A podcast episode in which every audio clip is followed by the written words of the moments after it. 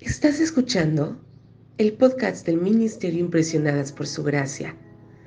Nuestra serie actual se titula Reto de Lectura 365 Comprendiendo la Biblia. Un estudio a través de la Biblia en orden cronológico.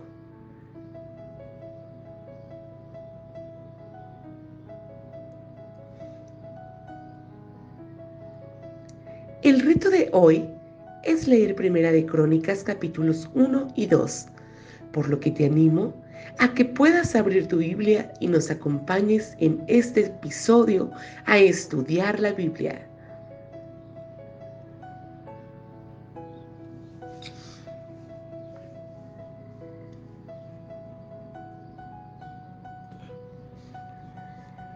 El orden de los factores no altera el producto.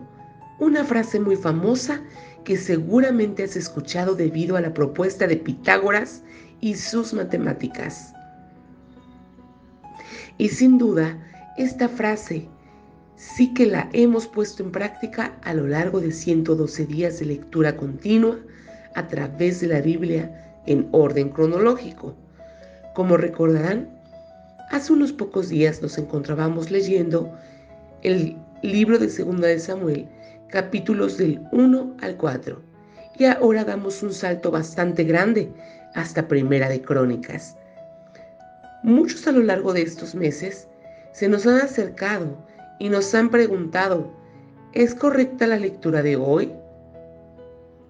Pero si estábamos en tal libro y nosotros les respondemos que sí, que son correctas las lecturas que les estamos compartiendo estamos en el orden correcto.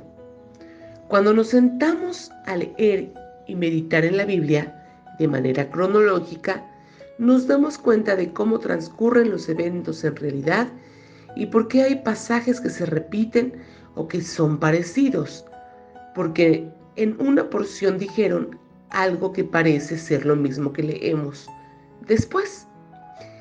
Y es que nos amplían el panorama de la historia más grande jamás contada, la historia de Jesús, porque a lo largo de toda la Biblia el tema central es nuestro amado Jesús. La Biblia es revelación misma de Jesús a nosotros.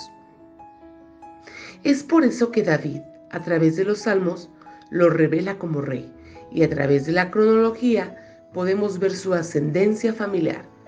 Muchos sabemos que es descendiente del rey David, pero desconocemos la genealogía del muchacho de cabello rubio y buen parecer que de pronto un día llegó a ser rey. Es por esto que hoy comenzamos la lectura del libro de Primera de Crónicas en los capítulos 1 y 2. Conocer el final del reinado de Saúl nos revela el trasfondo de la historia del reinado de David y su descendencia.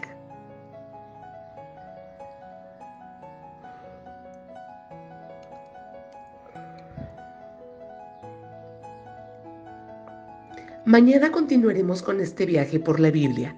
Nuestra oración es que el amor de ustedes abunde aún más y más en ciencia y en todo conocimiento, para que aprueben lo mejor a fin de que sean sinceros e irreprensibles para el día de Cristo, llenos de los frutos de justicia que vienen por medio de Jesucristo para gloria y alabanza de Dios.